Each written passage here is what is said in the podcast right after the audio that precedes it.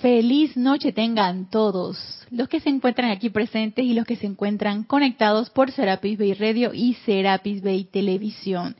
Bienvenidos a este nuestro espacio Renacimiento Espiritual que se transmite todos los lunes a las 19.30 horas, hora de Panamá. Yo soy Ana Julia Morales y la presencia Yo Soy anclada en mi corazón reconoce, saluda, bendice a la victoriosa presencia yo soy anclada en los corazones de todos y cada uno de ustedes. Yo estoy, aceptando, igualmente. Hoy 2 de julio, estamos en el séptimo mes del año. Hoy 2 de julio la clase se transmite en vivo. Pueden participar con sus preguntas o comentarios si lo tienen a bien. Gracias Mario por tu amoroso servicio. Está pendiente de la cabina, del chat, de la cámara. Y ustedes, hermanos que están sintonizados, si lo tienen a bien, pueden participar, hacer sus preguntas a través del chat por Skype, que es Serapis Bay Radio. Y si no, pues escriban a mi correo personal, Ana Julia, todo minúsculo y pegado, arroba serapisbay.com. Para mí siempre es un placer servirles.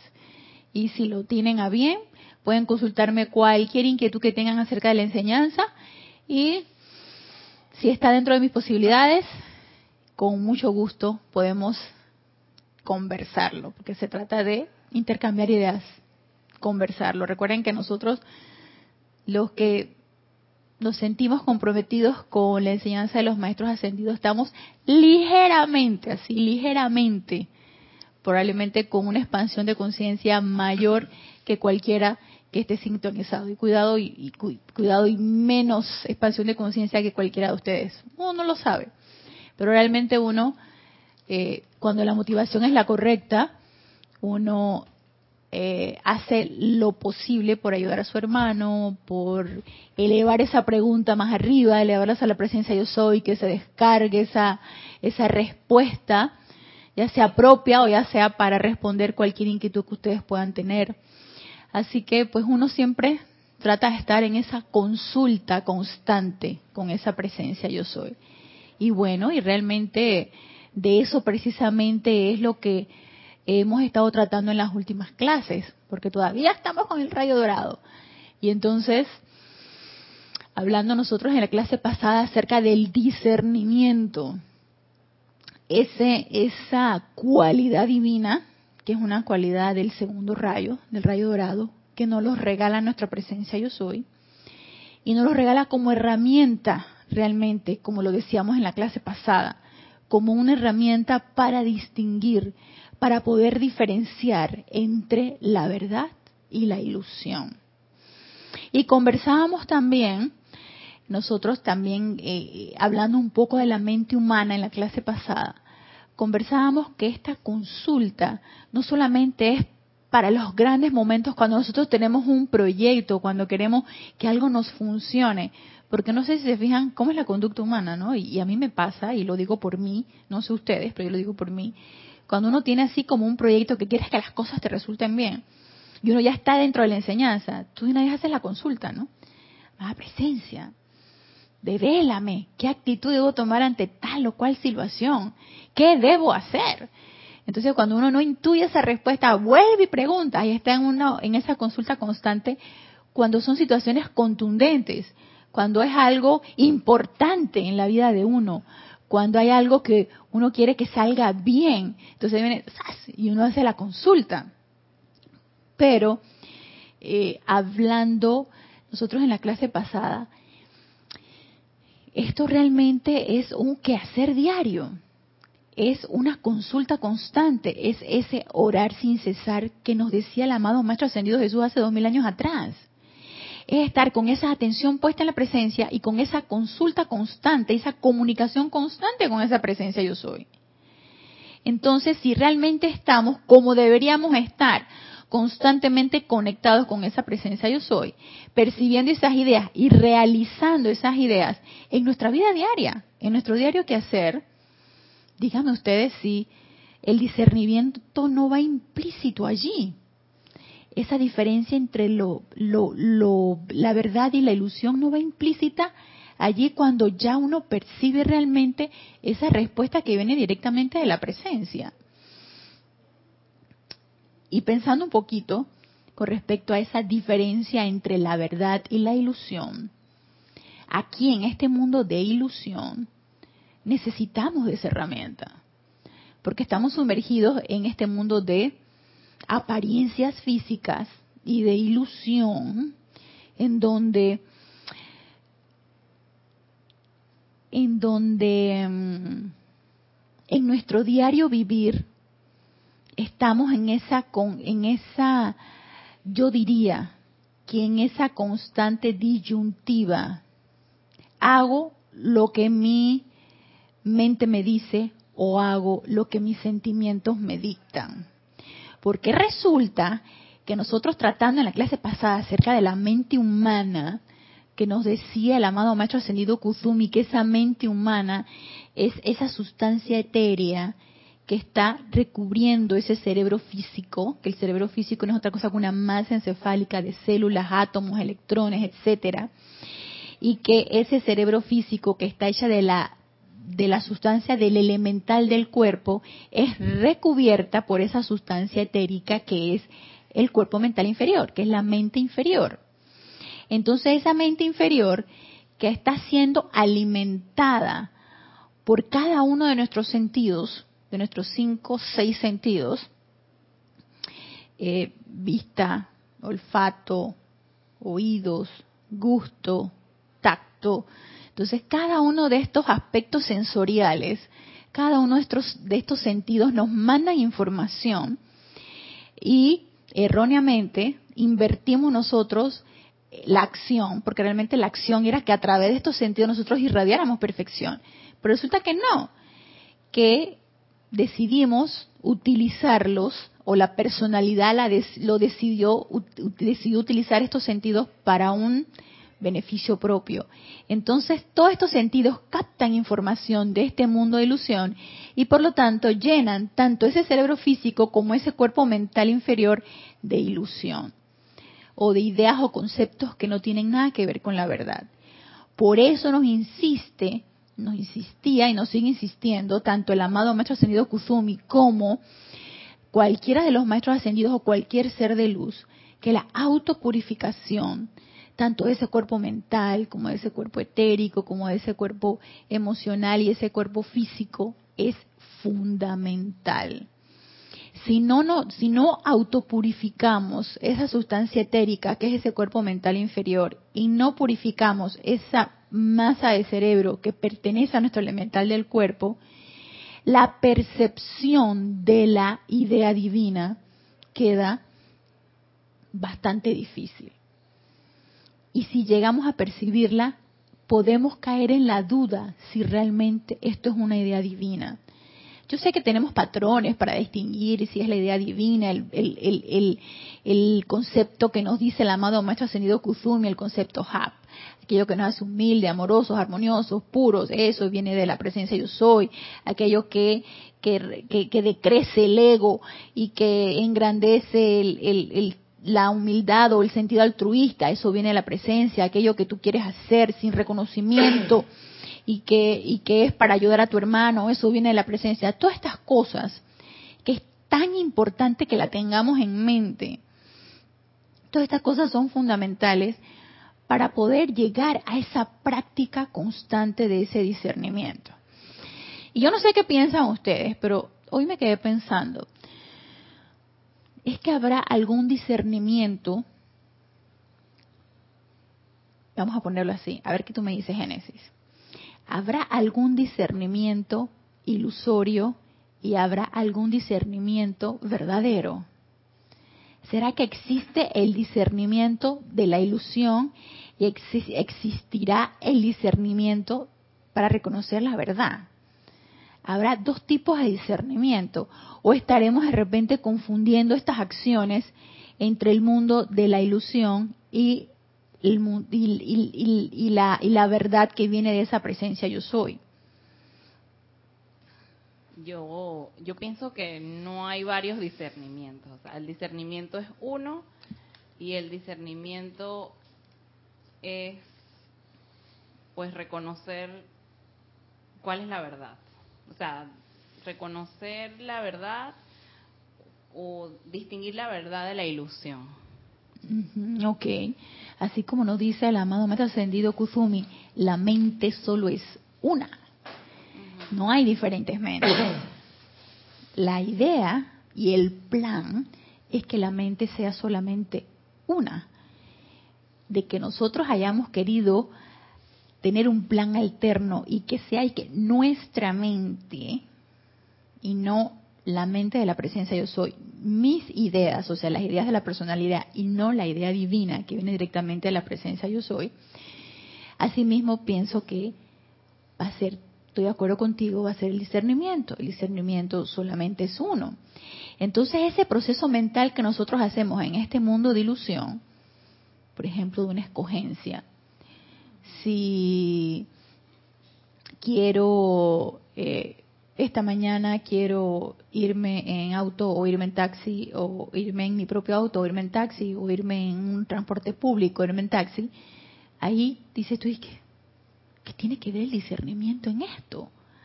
¿Qué tiene que ver que yo disierna entre si, me, entre si me voy en un taxi, si me voy en un Uber, si me voy en un transporte público, si me voy en mi auto propio? Pero eso es parte del proceso de la vida diaria de uno. Y a mi manera de ver, son escogencias, son decisiones que forman parte de un proceso mental. Y ese proceso mental es el que tú dices, eh, empieza a analizar, porque la mente es así. Empieza a analizar, ok, hay mucho tráfico, así que las posibilidades de que yo pueda agarrar un taxi y que el auto pare y me quiera llevar donde yo quiero ir, está un poquito difícil. El Uber puede ser un poquito más, más rápido, pero probablemente si me voy en mi auto particular, yo puedo disponer del tiempo y entonces puedo ir y venir más rápido.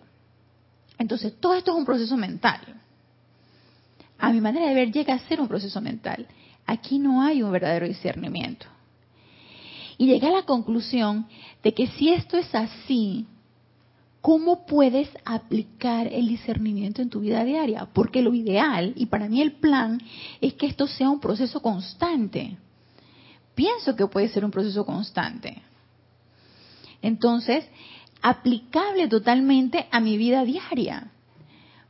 No solamente en el momento en que, o sea, ahora sí, ahora no, Ahora sí distingo la verdad de la ilusión, ahora no distingo la verdad de la ilusión. Y cuando es, un, es algo tan sencillito como escoger en qué transporte me voy, eso no tiene que ver con el discernimiento, eso no tiene que ver con la presencia de No, nada. Eso, eso tiene que ver acá con el proceso mental. Y entonces ahí es donde viene ese sentido de separatividad.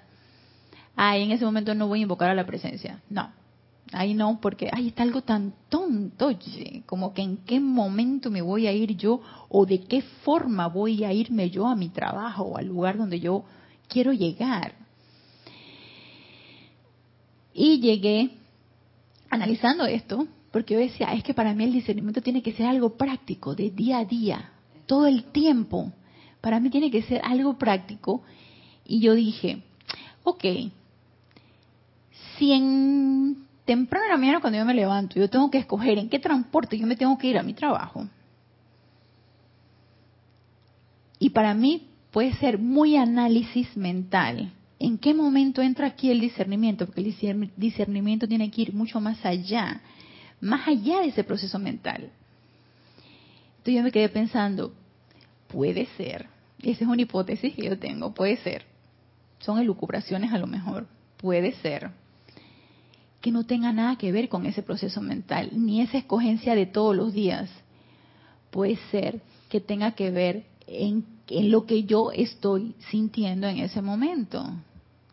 Entonces ahí es donde viene el involucrar al sentimiento. Vamos a ponerlo así. Ok.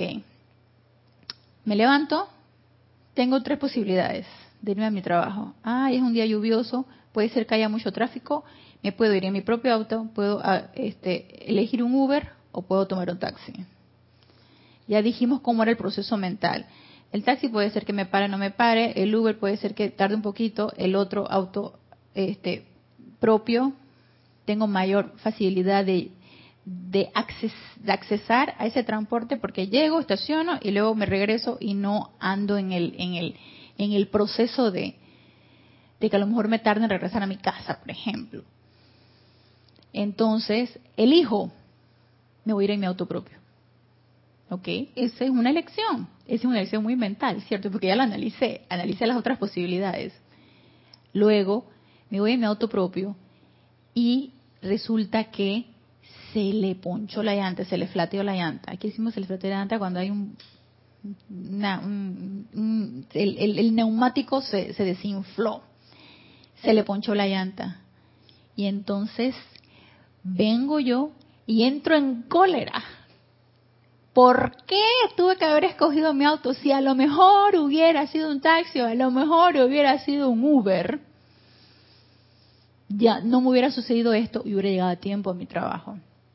¿En dónde estuvo ahí involucrado el discernimiento? En ningún lado. Porque, bueno, en la enseñanza se nos recomienda tratar o esforzarnos un poco por ver el bien oculto de las situaciones aparentemente discordantes. Entonces, eh, bueno, ahí lo correcto hubiese sido tratar de, o sea, tener algo de autocontrol, ¿no? Un poco. Y sabes que es tan fácil uno caer en, en, en el impulso ese de la queja, pero sí es posible que uno eh, logre ese autocontrol y tú digas, pausa, ¿esto es necesario o no es necesario? Y allí uno trata de manejar las cosas. Que no es, no es fácil, tampoco difícil, sin embargo es posible. Allí entró el discernimiento, Génesis. Allí entró el discernimiento. Precisamente, ok, lo acabas de decir, en ese autocontrol Escogí mi auto, se me ponchó la llanta, voy a llegar tarde a mi trabajo. ¿Qué es verdad y qué es ilusión allí?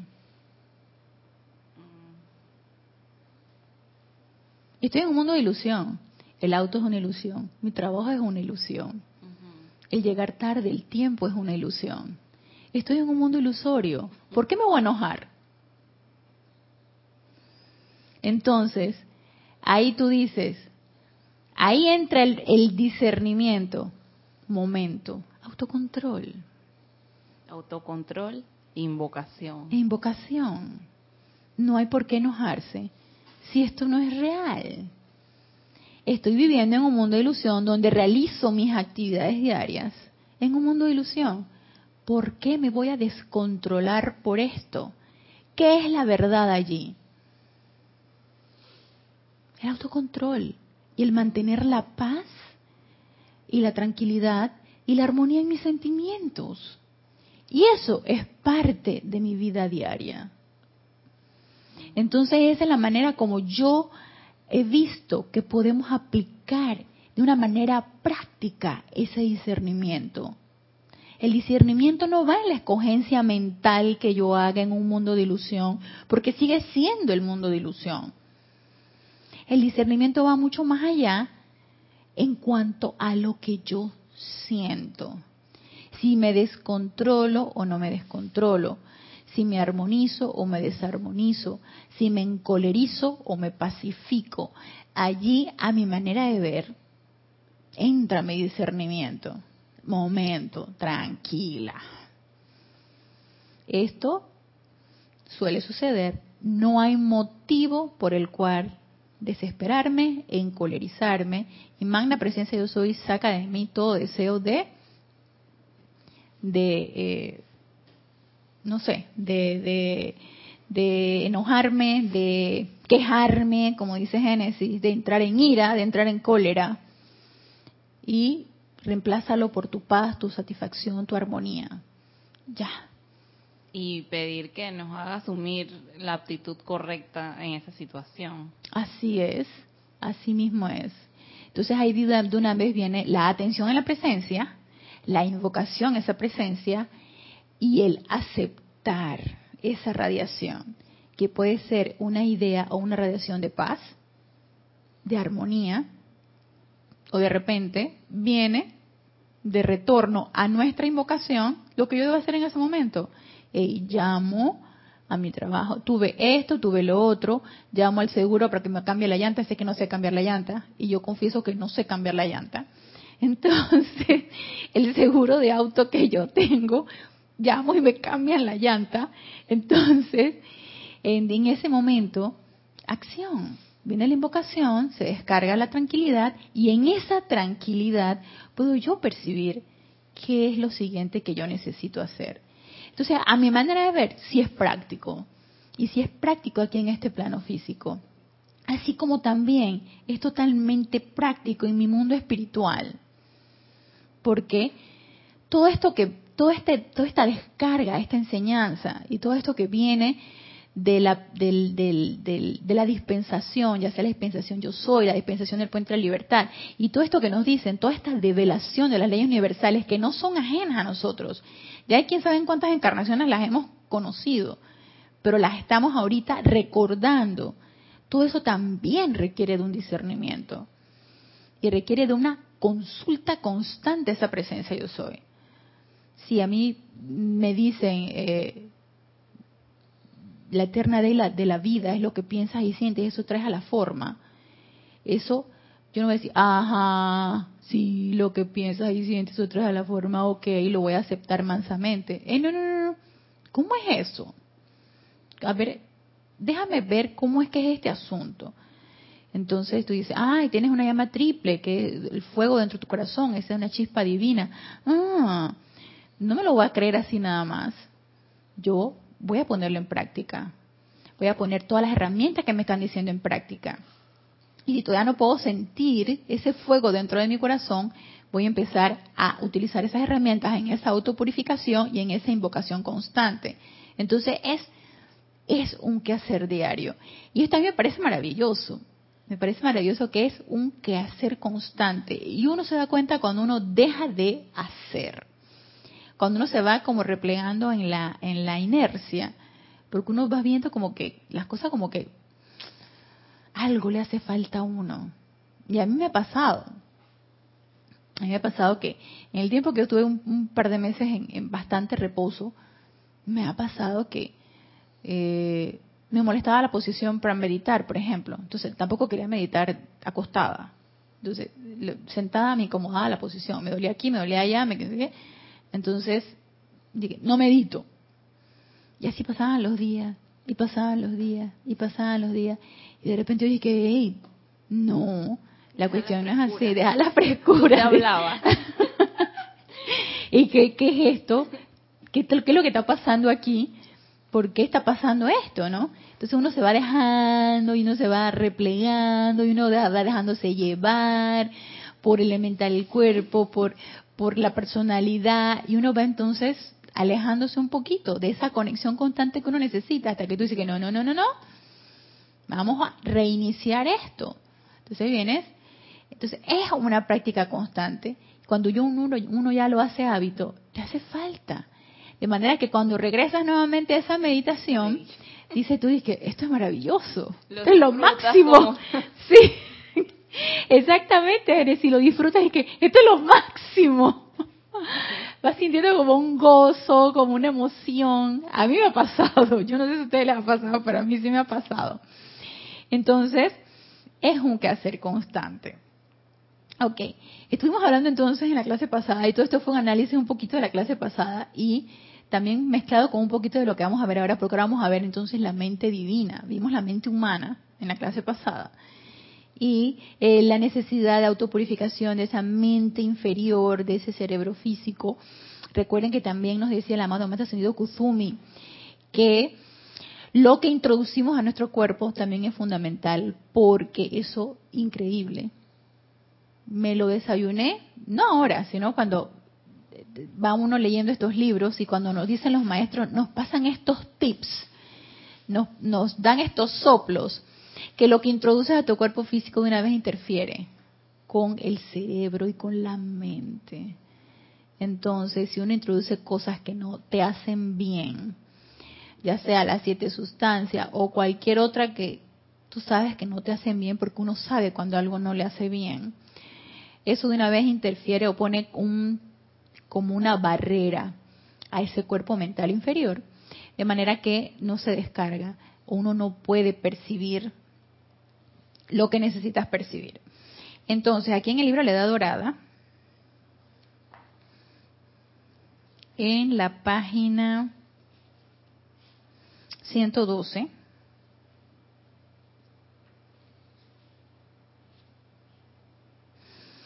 donde nos habla acerca de la mente divina. Ok, nos dice, esta es una, una enseñanza del amado Maestro Ascendido Kuzumi. La mente divina, que es la conciencia completa de toda verdad, ahí está toda la verdad. Nosotros sabemos que ese es el cuerpo mental superior, en su santo ser, nuestro santo ser crístico. Entonces, tenemos acceso a la conciencia completa de verdad a través de nuestro santo ser crístico, este cuerpo mental superior. La mente divina, que es la conciencia completa de toda verdad, deseó verter la llama hacia el interior del corazón físico. Dejó entonces que la llama brotara a través de estos siete rayos y se vertirá y se, vertiera en la estructura cerebral, transmitiendo al ser personal la plenitud de toda verdad de acuerdo a su estudio o deseo particular del momento. Entonces esto es como un esto es como una, una acción constante. Viene el cuerpo mental superior y si no hay un poquito de claridad hasta el cuerpo mental superior, eh, diríjanse a la imagen de la lámina de la presencia. Viene del cuerpo mental superior. Ella envía la llama a través de ese cordón de plata, nos dice, esa mente divina o ese cuerpo mental superior deseo verter la llama hacia el interior del corazón.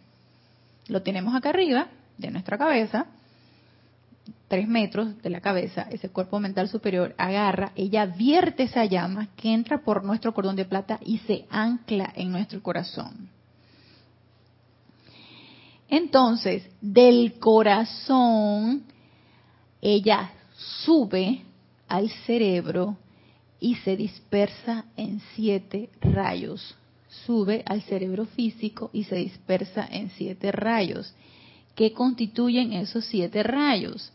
Constituyen los seis sentidos más, vamos a ver si lo dice aquí,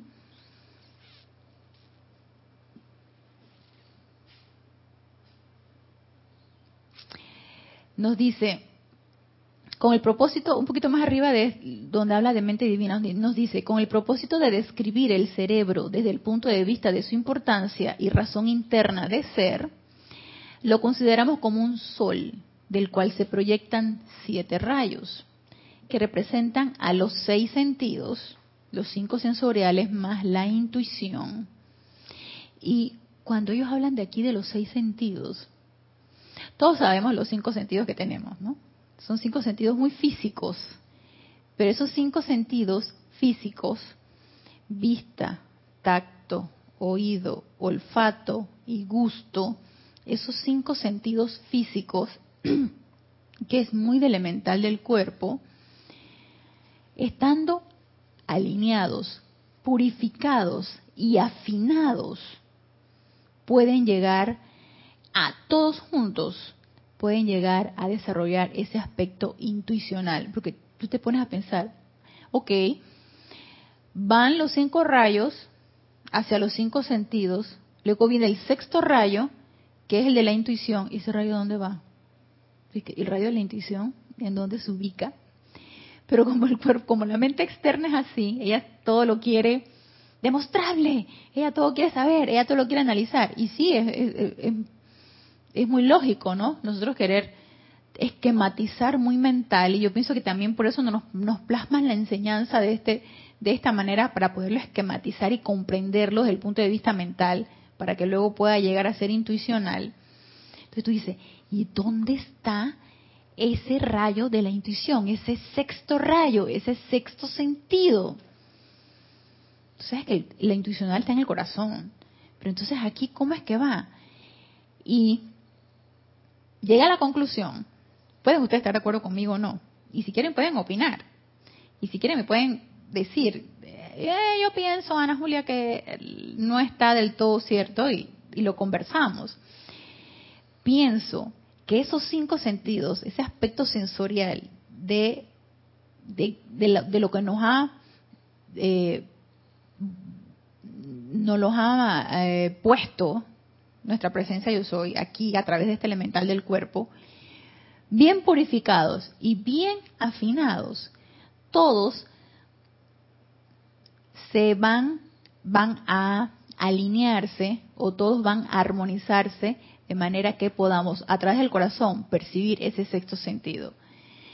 Si no tengo mi sentido de la vista, mi sentido del olfato, mi sentido del oído, mi sentido del gusto y mi sentido del tacto afinado, porque no me gusta lo que siento, me desagrada lo que huelo, veo las cosas más desagradables y las empiezo a calificar. O sea, si están todos desalineados, si están todos por su cuenta y por su lado, ¿y qué intuición vamos a tener? Yo pienso que no podemos llegar a tener, no podemos llegar a desarrollar ese aspecto intuicional. No nos van nuestros cinco sentidos a permitir llegar a ese aspecto intuicional. Entonces, es súper importante purificar y transmutar toda energía mal calificada que nuestros sentidos puedan estar percibiendo. Y en lugar de hacerlos negativos, que absorban todo lo que está a nuestro alrededor, lleguen a ser positivos. Entonces allí podremos nosotros empezar a practicar el aspecto intuicional. Entonces dicen ustedes que, wow, qué lejos está el discernimiento. Bueno, para mí el discernimiento no está ni lejos ni cerca, simplemente es una práctica constante. Y sostengo mi, mi hipótesis que esa es una práctica constante de todo el tiempo y por supuesto también que una autopurificación constante. Hasta que sintamos en nuestro corazón que por ahí vamos, por ahí es la cosa. Y yo pienso que eso se siente. Entonces, esos siete rayos, cada uno va para un sentido, el sexto sentido, que es el de la intuición. Entonces, representan a los seis sentidos. El séptimo rayo, dice, más el rayo orientado al corazón físico, que con creces debería ser el canal o conductor de fuerza más amplio y poderoso de todos. Entonces, ese séptimo rayo que va directamente al corazón, está ahí, pero ni siquiera llegamos a tener acceso a él, o no lo consultamos, o no lo expandimos, o no lo llevamos hacia arriba, porque imagínense, nuestro cuerpo mental superior lo vierte, va en forma vertical de arriba hacia abajo, lo ancla en nuestro corazón, del corazón sube al cerebro irradiando nuestros cinco sentidos más el sexto sentido y el séptimo rayo que se queda ahí en el corazón, cuando sube? Y para mí sube cada vez que ponemos nuestra atención en ese santo ser crístico, cada vez que hacemos el llamado y cada vez que hacemos la invocación. Entonces ahí empieza a subir ese séptimo rayo. Ahí empieza entonces a expandirse esa llama. Ok, entonces nos dice acá. Vuelvo y repito el párrafo donde dice la mente divina. La mente divina, que es la conciencia completa de toda verdad, deseó verter la llama hacia el interior del corazón físico. Dejó entonces que la llama brotara a través de los siete rayos, o sea, vierte la llama y luego, ¡pum!, ella sube a los siete rayos y se vertiera en la estructura cerebral transmitiendo al ser personal la plenitud de toda verdad. Esto, por supuesto, es un, en, un, en un aspecto positivo. Cuando a través de mis seis sentidos yo sea positiva, yo sea completamente irradiadora, yo vierta, vierta, vierta de una manera constante. Ese es el objetivo, ese es el plan. Pero nosotros no, no hemos visto ese plan, hemos tenido otro plan. Y nuestro plan alterno, obviamente, no está funcionando de esa manera. De manera que nada más estamos funcionando con cinco sentidos, de una manera negativa, que esos cinco sentidos estén absorbiendo todo lo del mundo de ilusión. El sexto sentido lo hemos dejado involucionado y el séptimo, para mí puede ser el séptimo sentido también, que es ese rayo en el corazón, se ha quedado ahí inconsulto, que para mí es el que finalmente llega a equilibrar todos los otros sentidos. El séptimo. El séptimo que es el que está anclado en el corazón y es el que va directamente en forma vertical hacia la mente divina y a través del cual se vierte toda verdad. Pero ¿quiénes son entonces los que sí, de una manera consulta, utilizan este séptimo sentido, o este séptimo rayo, o esta séptima llama? Dicho de otra manera, doquiera que alguien deseara expresar más belleza en música, esa parte de la mente divina relacionada directamente con la música fluirá hacia el interior de ese corazón y naturalmente de la estructura del cerebro de esa persona. Y a través de los canales de los sentidos hacia el mundo externo, a medida que la manifestación de la perfección, descargada desde la mente divina a través del individuo que así lo escogió, la invocara. ¿Quiénes son los que realmente tienen acceso a este séptimo sentido, a este séptimo rayo, a esta séptima llama? Quienes quieren más. Los que quieren siempre ir más allá.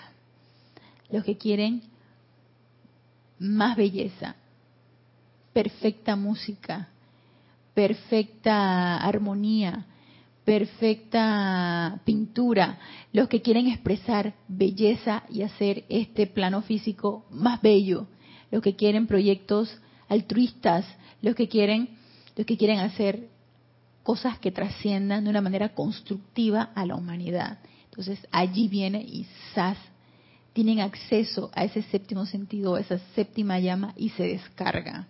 Que esa séptima llama no no es otra cosa que la mente divina. Entonces, todos aquellos de nosotros, porque yo los incluyo así que, todos aquellos de nosotros que queremos más y que queremos ir más allá de este plano físico o de este mundo de ilusión, tenemos las posibilidades de que se descargue esa idea, se descargue esa manera de cómo hacerlo a través de esto. Y nos los están poniendo de una manera bien esquemática y bien sencilla. Entonces nos dice el amado Maestro Ascendido Kuzumi, en otras palabras, el propósito original de la estructura del cerebro, con sus siete canales de fuerza. Imagínense que todos estos rayos involucran al cerebro físico. Ay, a veces me quedo pensando, ¿cuán atarugado tenemos nosotros nuestro cerebro físico cuando no hemos podido desarrollar todavía la sexta fuerza, que es la intuicional. O puede ser que ustedes sí, ¿no? Pero a mí me, a mí me cuesta. El, el sentido de la intuición y que una de las de las de los pasos para llegar a ese discernimiento es la intuición luego viene viene la intuición y luego viene la inspiración y luego el contacto consciente con la presencia son los pasos para llegar a ese discernimiento ese aspecto intuicional a mí, realmente a mí me, cuesta. Y si llego a, intuir algo, a veces me va entrando la duda. No es otra cosa que obviamente eh, la mente que se mete, falta de purificación, eh, inarmonía de esos vehículos inferiores, todo eso que ya nosotros sabemos. Entonces, si no podemos llegar a ese acceso, a ese sexto sentido, que es la intuición, imagínense entonces a ese séptimo sentido que es esa mente divina. Pero el objetivo de nuestra encarnación es esa. Entonces, ¿por qué pensar que eso no va a poder ser? Sino todo lo contrario, sí va a poder ser. Y nos comprometimos que así sea, o que así fuera, o que así va a ser. Entonces, si esto es así, ¿por qué, ¿por qué no pensar que es posible? ¿Y por qué no ponerlo en práctica? ¿Y por qué no ponernos en un entrenamiento constante para que así sea? Entonces, repito, en otras palabras, el propósito original de la estructura del cerebro, con sus siete canales de fuerza, era ser un sol irradiando a través del cual la mente divina pudiera verter al universo una conciencia de verdad siempre en expansión. Entonces, el propósito original, como ya todos lo sabemos y no estamos diciendo aquí nada nuevo, el propósito original era que esto se hiciera así. Ser siempre seres irradiadores, seres positivos, irradiando la verdad, la perfección y la belleza que la presencia yo soy es. Entonces, ¿cómo puedo sin que me parezca algo inalcanzable, sin que me parezca algo que llegaré yo realmente a hacer eso?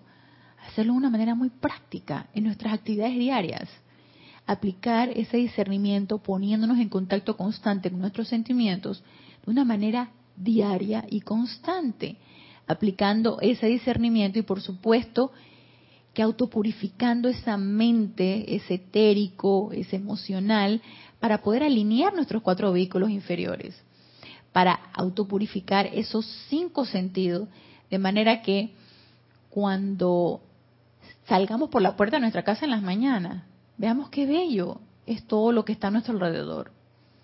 Veamos, escuchemos, aunque el coche de al lado o el autobús o la estación del metro estén poniendo un reggaetón de lo más estridente, yo no voy a poner la atención en el reggaetón que me molesta o que me, me, me saca de quicio o que me fastidia. Yo voy a poner la atención en lo bello que está a mi alrededor, sin que Mm, el sentido de mi audición esté registrando algo disonante.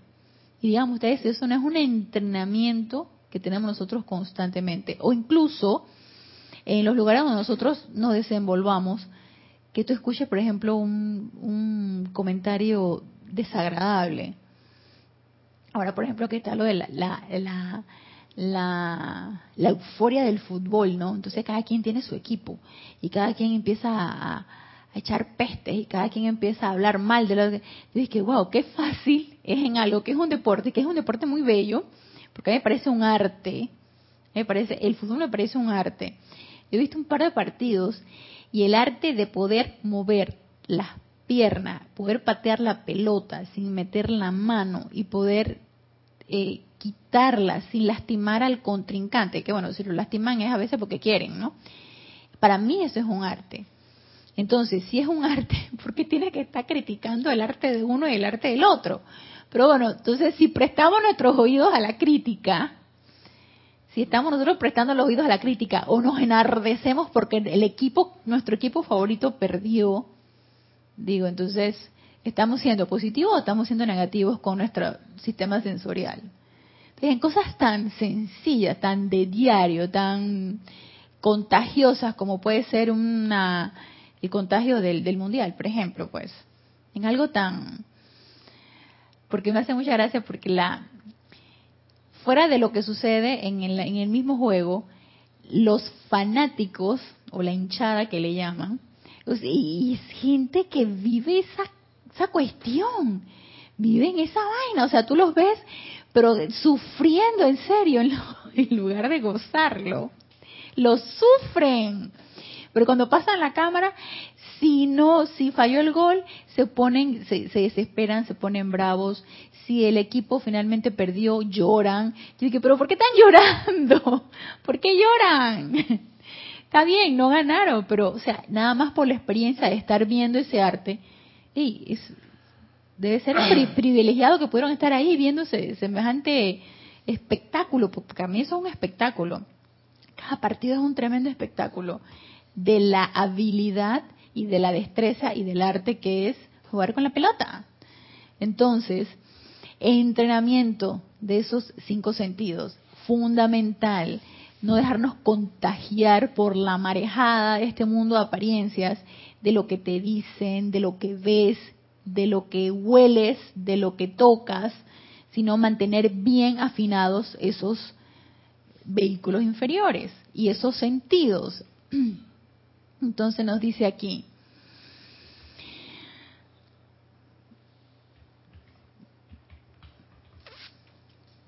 ok, aquí nos hablan un poquito de la mente humana. ¿De dónde viene entonces la mente humana? Son sinónimos mente humana y cerebro, que esto lo tocamos un poco en la clase pasada. En primer lugar, los canales o rayos que se proyectan desde el cerebro representan los sentidos, que es lo que estuvimos viendo. Visión, audición, olfato, gusto, tacto, intuición. Y los rayos divinos de Dios escogieron verter a través de estos sentidos cada vez más del plan divino de Dios, siendo los sentidos los instrumentos de creación. Sin embargo, debido a la distorsión e inversión de la ley, los sentidos comenzaron a atraer hacia adentro de la estructura cerebral los diversos informes del mundo externo. Nuestro sitio de entrada hacia ese cerebro físico, lo que registra y se graba en ese cerebro físico y en esa mente externa, pasa a través de los sentidos. Son nuestros botones de alarma. Entonces, importante. Y yo me quedé pensando que aparte de nuestra autopurificación con la llama violeta, de ese, de ese elemental del cuerpo, hay decretos de consagración de consagración de nuestros sentidos. Hay decretos en donde le pedimos al arcángel Rafael que consagre nuestra vista, que consagre nuestro olfato, que consagre nuestros oídos, que consagre nuestras manos, que consagre nuestras palabras, nuestro corazón. Hay decretos de consagración. Entonces, eso podemos hacerlo como una práctica diaria de autoconsagrar nuestros vehículos inferiores y nuestros sentidos para que ellos registren solamente perfección. Imagínense si estamos en esa constante autopurificación y consagración de esos sentidos, ese cerebro físico va a terminar autopurificándose, porque más adelante nos lo dice aquí.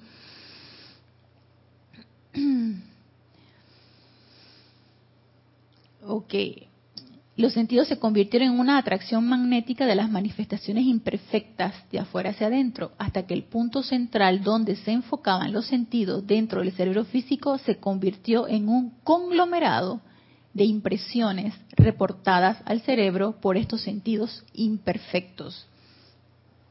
Y esta masa conglomerada se convirtió en la mente humana. Esta mente humana no tiene realidad tanto que nosotros eh, nos enorgullecemos cuando somos bien letrados, cuando sabemos mucho, cuando nos preguntan algo y todo lo respondemos, cuando eh, nos cultivamos desde el punto de vista de historia o de, de música o de algún tipo de arte, entonces nos enorgullecemos de todo esto, ¿no? De qué, de qué brillantemente tiene cuando tiene una una manera lógica de decir las cosas o de pensar. Ah, yo, por ejemplo, la admiro. Yo admiro eso. Yo también. Sí, dice Genesis, yo también. Cuando tiene una manera lógica de pensar y, una y un y, sencilla. y sencilla, algo que, que que pueda transmitir de una manera bien bien bien asertiva y sencilla. sí. Eso yo lo admiro. Yo también. Entonces te quedas pensando todo, este aspecto intelectual no tiene realidad. No tiene realidad. Nos dice, esta mente humana no tiene realidad. No es verdadera, más conforma las creencias, conceptos y el poder motivador detrás de las acciones, los pensamientos y sentimientos de la gente. No es sinónimo de cerebro, el cual es una estructura física compuesta de átomos y células sino que es una masa de conciencia de pensamiento y sentimiento atraída hacia adentro del cerebro. Aquí se está refiriendo a la mente externa. Masa de conciencia de pensamiento y sentimiento atraída hacia adentro del cerebro y que luego trabaja a través de los sentidos en el movimiento hacia afuera, como el poder controlador de las experiencias de la corriente de vida. Entonces, ¿qué nos está diciendo aquí? No nos, no nos ufanemos demasiado, que si bien es correcto, no es que tampoco vas a quedarte ignorante y no vas a, leer nada ni vas a saber nada, por supuesto que sí. Es parte de nuestro quehacer aquí en este plano físico, pero no nos ocupemos demasiado en cultivar esa intelectualidad. Dediquémonos un poco más en autopurificar esos sentidos y en cultivar ese aspecto intuicional, ese aspecto del sexto sentido y ese aspecto de la mente divina. Nosotros estudiantes de la luz, nosotros estudiantes de los maestros ascendidos, ya lo sabemos. No hay excusa. No hay que no, es que a mí nadie me dijo nada. Claro que sí. Ustedes que están escuchando esta clase de este lado, nosotros que estamos acá de este otro lado, que también leemos, eh, disertamos acerca de esto que nos dicen los maestros. No hay excusa. Cultivemos y tengamos acceso a esa mente divina que es quien nos va a develar la verdad. Entonces, porque a pesar de que todavía faltan unos minutitos, quiero que no quedemos aquí, pero yo quiero que en este. Quiero que demos un paso hacia lo que quiero tratarles en la próxima clase. Y hasta ahora me voy quedando un poquito ronca. Es acerca de, porque vimos primero el paso de lo que era la precipitación, posteriormente lo que la precipitación va agarrada de la mano de ese discernimiento, porque si no establecemos el discernimiento, no establecemos esa precipitación constante y consciente de bien. Y posteriormente, acto seguido de ir desarrollando ese discernimiento, porque el desarrollar el discernimiento no es otra cosa para distinguir la verdad de la ilusión. Y una vez que se nos devele esa verdad, entonces, ¿qué vamos a hacer? ¿Qué vamos a hacer cuando se nos revele esa verdad? ¿Qué hacemos con esa verdad? Pues traerla aquí, realizarla. Entonces ahí es donde viene esa obediencia, donde viene la obediencia a esa presencia yo soy. Y de esto quiero que hablemos en la próxima clase, porque nos dice aquí en la página 129, seguimos con el libro La Edad Dorada, nos dice, la obediencia a la voluntad de Dios requiere discernimiento. Requiere discernimiento de parte del Chela o de cualquiera de nosotros que querramos llegar a ser obedientes a esa presencia yo soy. A menudo el estudiante carece de esa cualidad, dice el amado Maestro Ascendido Kuzumi. Y nosotros, los hermanos y hermanas de la túnica dorada, estamos muy dispuestos a ayudar a cualquier chela honesto a desarrollar esta cualidad divina de discernimiento espiritual. Así que quiero que nosotros veamos cuál es el siguiente paso después de empezar a practicar ese discernimiento, ir desarrollando ese discernimiento que va, ¿Qué sigue? ¿Qué es lo que sigue? A mi manera de ver, no es otra cosa que desarrollar esa obediencia a esa presencia de yo soy. Entonces, esto va a ser lo que vamos a ver el próximo lunes, así que lo espero el próximo lunes a las 19.30 horas, hora de Panamá, en este nuestro espacio Renacimiento Espiritual. Gracias, gracias, amados hermanos, por darme la oportunidad de servirles. Y hasta el próximo lunes, mil bendiciones.